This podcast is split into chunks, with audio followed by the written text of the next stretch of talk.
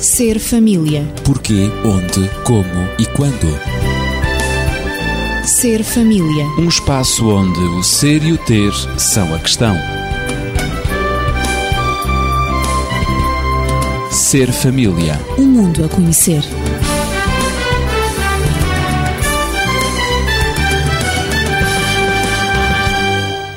Temos vindo a falar sobre as linguagens do amor. Depois do contacto físico e das palavras de apreciação, abordamos no último programa o tempo de qualidade. E hoje vamos prosseguir. Eu tenho os mesmos convidados, Natividade Lopes, a pedagoga, e Daniel Esteves, o médico e terapeuta familiar. Continua sobre a nossa mesa uma agenda para nos lembrar que devemos programar tempo para aqueles a quem nós amamos. Mas no último programa, para aqueles que se recordam, nós falámos de um exemplo da Susana Wesley, uma senhora do século XVIII, mãe de dez filhos, que dedicou, agendou uma hora por semana para estar a sós com cada um dos seus dez filhos. E teve resultados espetaculares na educação deles.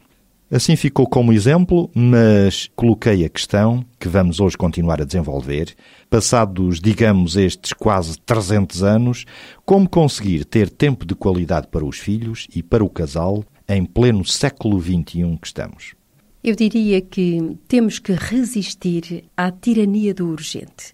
Foi uma expressão já utilizada no último programa. Tirania subentende-se escravidão. Exatamente. Uma escravatura difícil é muito de suportar. Forte. Eu é. sei que o termo é efetivamente Resistir muito à forte. tirania do urgente. À tirania, porque é uma tirania. Uhum. Porque muitas vezes na nossa vida, muitas coisas que nos parecem ser urgentes, no agora, nem mesmo são importantes. No entanto, como toda a gente corre, porque tudo é importante, então torna-se uma tirania esse sentido de urgência. Não sermos vítimas do urgente. é Exatamente. Portanto, aquilo efetivamente que é urgente em relação à família é o que se faz com os nossos filhos e isso que se faz com eles e o tempo de qualidade de que estamos a tratar neste programa e que já tratámos no Sim, último sim. programa. É isso que fazemos com eles é o que permanecerá para sempre. Eu recordo que o Daniel deu o exemplo da filha dele ter referido que o tempo que ele passou a ensiná-la a andar de bicicleta foi esse tempo que ela agora recorda como adulta, mas que foi extremamente importante para ela.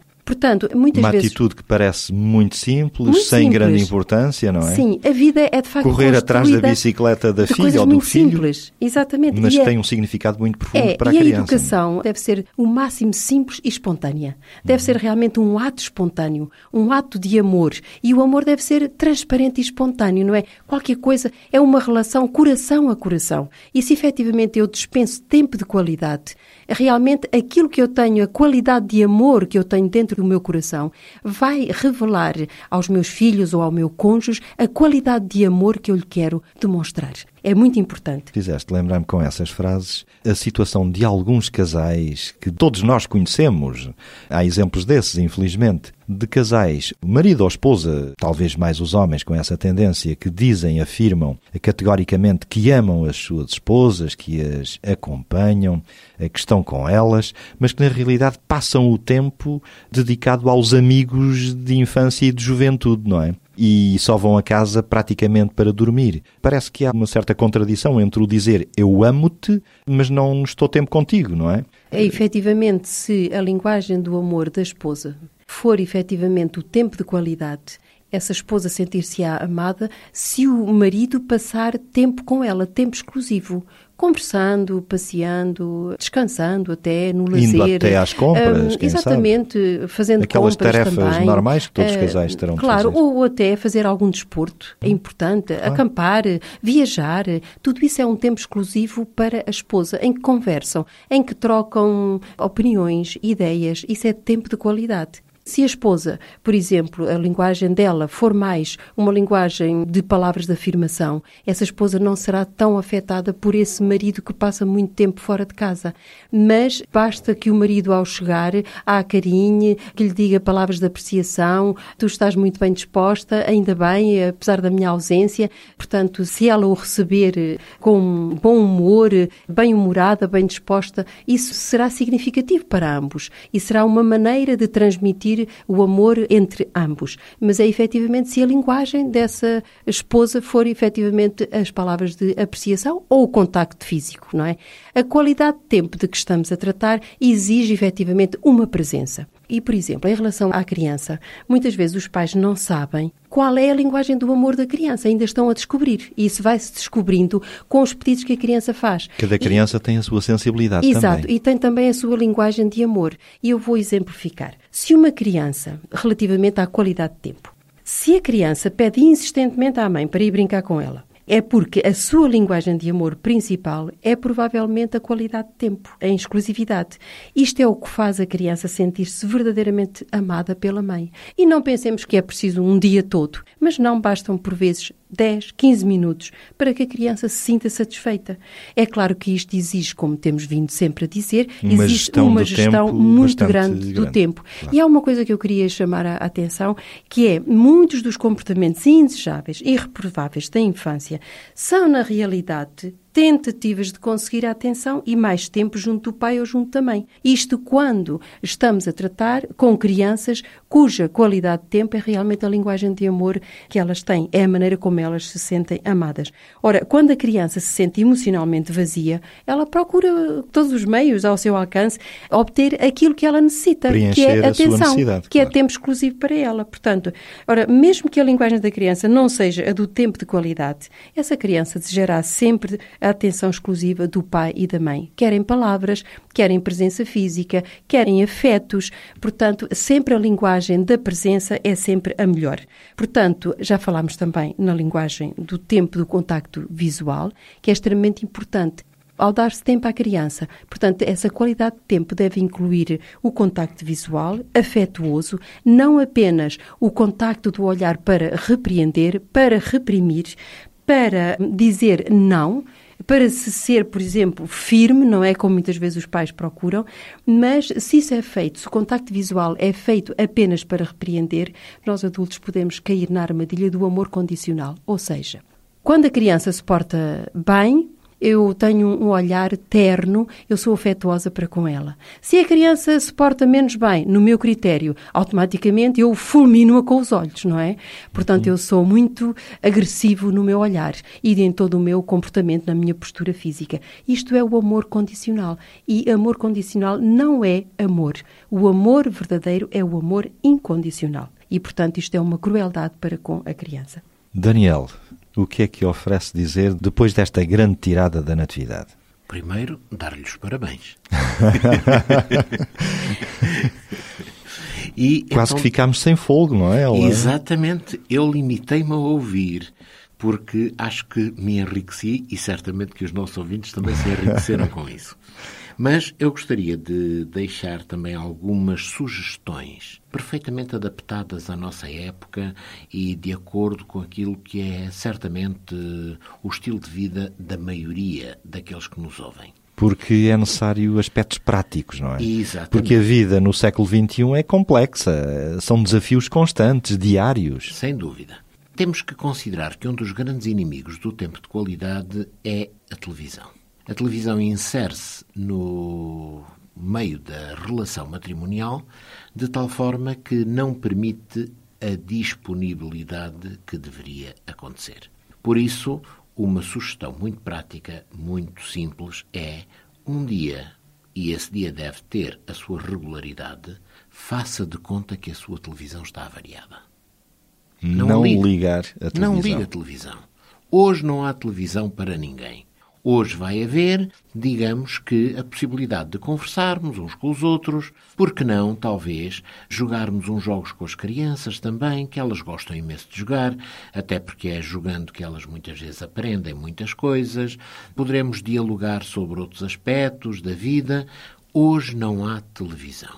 Férias para a televisão. Férias para a televisão. De tal forma que assim vamos criar os espaços onde depois podemos construir os tempos de qualidade. Uhum. Sem esses espaços é um pouco difícil, porque as pessoas dirão, pois, mas eu tenho horários a cumprir, tenho que estar no emprego às tantas e saio do emprego às tantas, o que não permite Pois não permite, porque normalmente as disponibilidades de tempo São que existem ocupadas. são ocupadas por outras coisas. Com um Portanto, ecrã vamos- ou um monitor. Exatamente. Bom, Porque quando televisão eu também alargo um pouco para ecrãs e monitores, porque Sim, não é sim, apenas sim, só televisão. porque hoje a exatamente. televisão quase que é uma parte ínfima porque Isso. os computadores com os seus isso programas, mesmo, os seus jogos, isso mesmo, não é? Isso mesmo. E ainda bem São uma que... tremenda distração. Ainda bem que se fez referência a isso, porque quantas crianças, quantos adultos passam imenso tempo agarrados aos computadores, ou porque estão na internet em pesquisas, ou porque estão na internet em conversas, seja pelo que for. De tal forma que depois não há tempo nenhum. Eu lembro-me de um caso que me foi presente há uns anos atrás, num país estrangeiro, de uma pessoa que era mãe e esquecia-se de dar a comida aos filhos porque estava tão embevecida com a internet que as crianças andavam ao abandono. E É grave, quando é o processo chegou até mim, o marido dizia-me: Bom, eu vou ter que me despedir se quero garantir a sobrevivência dos meus filhos. E eu perguntei-lhe: E se sem emprego consegue garantir a sobrevivência dos filhos? Não era, Era um por aí que a solução saída, deveria quase, ser. não é? A solução deveria estar, sim, na mudança de atitude por parte da esposa, Claro. que perdia a completa noção da realidade, em termos inclusive das necessidades daquelas crianças, apenas porque estava tão entretida na internet, o mundo à volta dela desaparecia. Era um mundo virtual. Exatamente. Daí que vamos cortar, digamos isso, vamos dar férias aos ecrãs. Vamos, portanto, criar espaços onde possamos depois inserir tempo de qualidade. Claro. O Daniel frisou a necessidade de uma mudança de atitude. E eu penso que, face a todas as mudanças também da contemporaneidade em que vivemos, as novas tecnologias, aquilo que elas nos oferecem, há de facto soluções que casais e famílias têm adotado relativamente à televisão, como seja, durante a hora das refeições, não ter a televisão ligada. Muitas famílias aproveitam a hora da refeição para assistir ao noticiário ou às vezes a uma telenovela, qualquer programa de interesse.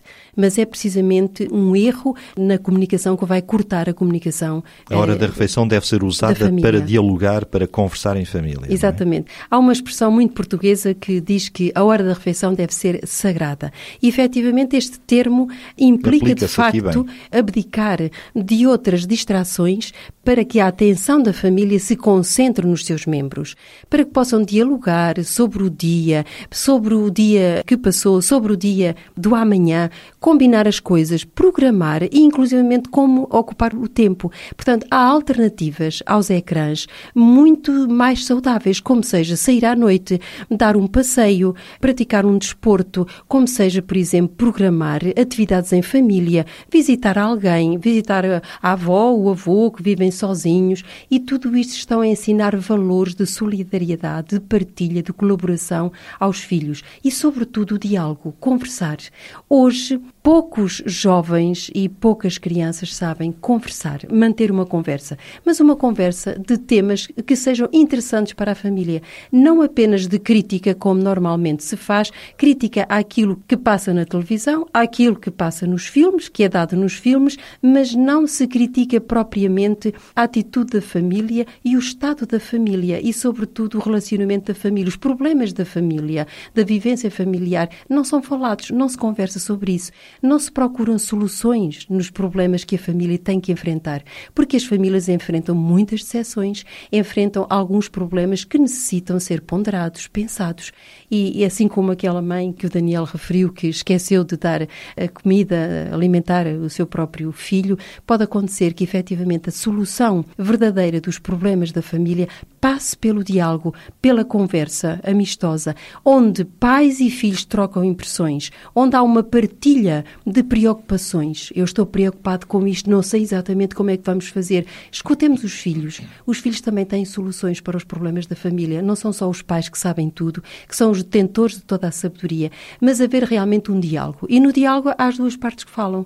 Há que ter a escuta ativa, há efetivamente que estar atento àquilo que o outro diz e depois desenvolver o pensamento para dar uma resposta. Uma resposta que encontre uma solução. O Daniel ainda tem mais aspectos práticos a sugerir para cada um de nós. Um aspecto, por exemplo, prende-se com o conhecimento que muitas vezes não temos daquilo que nos rodeia no sítio onde vivemos. E porquê? Porque fazemos sempre os mesmos caminhos, apressadamente, para ir para o emprego, para vir para casa. Ora, quando nós abrimos as janelas de oportunidade e criamos tempo, espaço para o tempo de qualidade, então podemos, por que não, ocupar esse espaço através de uma caminhada em conjunto, talvez o marido e a esposa, pelas redondezas da sua casa. Conhecerem, aperceberem-se que talvez um vizinho um pouco mais acima até tem um canteiro de flores muito interessante, outro que pintou a casa de outra cor, outro, sei lá. Isto dá-lhes uma noção de inserção no sítio onde vivem, humaniza esse lugar e torna muito mais interessante a sua estadia ali. E deixam de ser estranhos no meio de estranhos. Há qualquer coisa de familiaridade com o local que também é útil noutros aspectos para a família. Mas veio proporcionar o tal tempo de qualidade entre marido e esposa, claro. que foram passear, que foram, portanto, talvez de mão dada, ver aquilo que está ali tão perto e que talvez nunca tiveram olhos para olhar. Quando passam a caminho do trabalho ou das compras, não têm tempo para olhar e não para... Veem, não, não veem. É Mas, assim, num passeio pausado, já podem ver e podem reparar em muita coisa que pode ser interessante. Um outro aspecto, por exemplo, prende-se com a necessidade de fazer, de tempos a tempos, novas luas de mel. Este é um aspecto que muitas vezes as pessoas acham que é um pouco anedótico. Parece-me uma boa sugestão. Mas é uma sugestão extremamente importante. Claro. Que o casal prepare, programe, com a devida antecedência, um fim de semana, por exemplo, em que os dois, e só os dois, podem ir para um determinado local e viverem umas horas, uns dias, um, dois dias, seja quanto for, apenas um para o outro. Eu sei que há muitas vezes tendências para perturbar estes fins de semana a dois. E uma das tendências é depois tanta preocupação com os filhos que entretanto ficaram, e não vou dizer que ficaram sozinhos, já vamos falar um pouco claro. sobre a solução para os filhos, mas tanta ansiedade por causa dos filhos que depois passa a vida a telefonar para os filhos. Então vocês estão bem? Já então, comeram? Já comeram? Então o que é que comeram? Como é que foi? Como é que não foi? Acabam por não viver os dois, um para o outro, porque estão é os dois a viver a ansiedade em relação aos filhos. Esqueçam um pouco isso, porque eles vão sobreviver e vão sobreviver até muito mais adultos do que aquilo que eram antes de entrarem nesse tipo de experiência. Provavelmente até será benéfico para os filhos também a ausência será dos pais. extremamente benéfico. Mas dirão então, e o que é que eu faço aos meus filhos? Dentro da medida do possível. E se for esse o caso, eu costumo utilizar uma expressão em termos de brincadeira que talvez signifique isso. Mandem os filhos para a CP não tem nada a ver com os comboios de Portugal. Eu já estava a perceber. Tem a ver com a casa dos pais. Exato. Os avós vão ficar muito enternecidos por poderem ter os netos durante um fim de semana, o que libertará, digamos, o casal para poder viver claro. apenas um com o outro. E se esta não for a alternativa principal, a primeira, como eu proporia, haverá outras alternativas que talvez possam ser postas em prática. Sei lá, através de uns amigos, através de alguém que também tenha crianças na mesma idade e combinar-se, olha, portanto, este fim de semana vamos nós, vocês ficam com os nossos também e Depois dentro trocamos. de algum tempo claro. vão vocês e nós ficamos com os vossos. E Isso é tipo... planear e agendar. Exatamente. Inclusive, este tipo de fraternidade ajuda a que nós ultrapassemos a nossa solidão. E que as famílias até cresçam e se desenvolvam unidas. Isso mesmo. É muito, muito importante. Bom, depois é necessário também saber o que é que a outra pessoa quer e o que é que a outra pessoa precisa. Imaginemos que a outra pessoa precisa ou gosta, valoriza fundamentalmente atividades físicas. E eu, porque desconheço isso, vou propor um fim de semana apenas e tão só com assistência a um concerto, estar num sítio tranquilo, paradisíaco, mas em que não se faz mais nada. Sentado, deitado. O que vai acontecer é que, passados uns minutos ou meia dúzia de horas da outra pessoa lá estar, ela vai se sentir extremamente incomodada porque não era propriamente aquilo que ela, ela imaginava e desejava. Por isso, temos que também ter a percepção do que é que o outro necessita e fazermos as coisas de tal forma que satisfaçamos as suas necessidades. E deve ser recíproco, não é? E deve a ser mesma recíproco. atenção. Exatamente. E se eventualmente uma vez, entre aspas, eu cedo para satisfazer a necessidade do outro, na próxima vez talvez seja ele que vai ceder para satisfazer a minha própria necessidade. Claro. E a partir de um determinado momento, vamos encontrar, portanto, pontos de contacto em que o meu mundo não é tão distante e diferente do dela, ou vice-versa. Sem dúvida. Portanto, vamos ter muitos, muitos polos de contacto. É preciso que nós tenhamos em atenção que, durante esse tempo, precisamos de falar um com o outro. Conversar é Conversar um importante. com o outro. Não é para estarmos ali mudos e quedos, como se costuma dizer, mas podemos dialogar, podemos conversar, podemos abordar assuntos, eh, sei lá, que sejam mais significativos no momento, questões de atualidade, em que cada um pode fazer os seus raciocínios, pode fazer os seus juízos, pode fazer os seus comentários. Isto é também muito, muito, muito importante. Termos a possibilidade de dialogar. não apenas uma ternura platónica. Não, não apenas uma ternura platónica, mas, portanto, também uma escola de aprendizagem do diálogo. Isto é uma situação que todos deveríamos, portanto, desenvolver. Eu diria mesmo que, em relação ao diálogo, a conversa entre pais e filhos, ajuda os pais a conhecer melhor os filhos e ajuda os filhos a conhecer melhor Sem E o os casal pais. um ao outro. Essa troca Marido. recíproca, a exatamente, marido. sem dúvida. Eu só quis complementar Claro, claro, claro. precisamente com a questão dos filhos, porque tu estás a referir-te a uma situação em que o casal está a sós e que retirou algum do seu tempo, um dia ou dois, para estarem sozinhos, não é? Mas quando estão com os filhos, é também extremamente importante conversar, dialogar com os filhos. O diálogo une pais e filhos. É extremamente importante. Expressar e no diálogo à sentimentos e escuta, emoções, não é? não é? Fala-se e escuta-se também para conhecer melhor o outro, saber o que, é Esse ele o- pensa, como é que ele sente em relação àquela situação. Esse era o aspecto que eu iria propor a seguir, que é também todos os dias deveria haver espaço de diálogo na família. Em que, portanto, com esse diálogo e com as informações que prestamos nesse diálogo, permitimos que os outros membros partilhem da nossa própria vida pessoal. Quando o marido diz à esposa o que aconteceu no trabalho, o que é que este ou aquele ou aquele outro disse, que partilha com ela, digamos, as reações e a maneira de ser dos seus colegas, ela passa a conhecer o ambiente em que ele trabalha, passa a Aspectos fazer parte dessa vida. Sem dúvida. E se ela faz o mesmo com ele, isso também é importante. E fazer isso com os filhos. O que é que aconteceu na escola? Quem é quem na escola?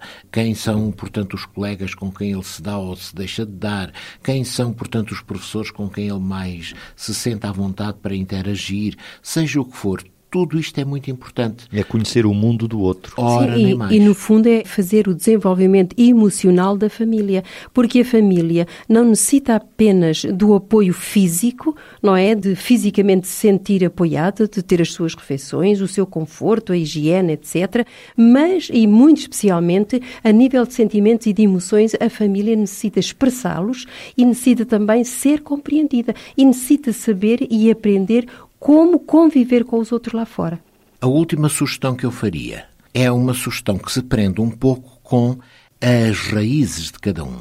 Isto é, haver tempo, espaço na família para que, por exemplo, se possa visitar o local onde cada um nasceu, o local onde cada um viveu e cresceu, de tal forma que os próprios filhos se apercebam, olha, o meu pai nasceu em tal parte, depois ele até cresceu em tal escola que frequentou e assim sucessivamente. Isto também traz uma noção de identidade àquela família.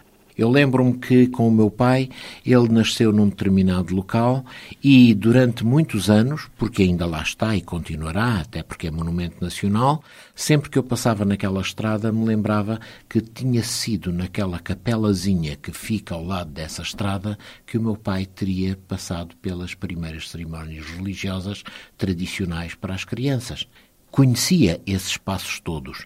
E é bom que os nossos filhos conheçam também os passos da nossa vida, porque isso vai transmitir-lhes a identidade. É tempo de qualidade que nós criamos e partilhamos com eles. É assim que se enraiza os filhos na própria vida. E preencher as necessidades físicas da família é importante e essa é uma preocupação de todos. Mas, direi eu, saciar as famílias famintas de amor é igualmente importante, sem suprimir as necessidades emocionais de todos.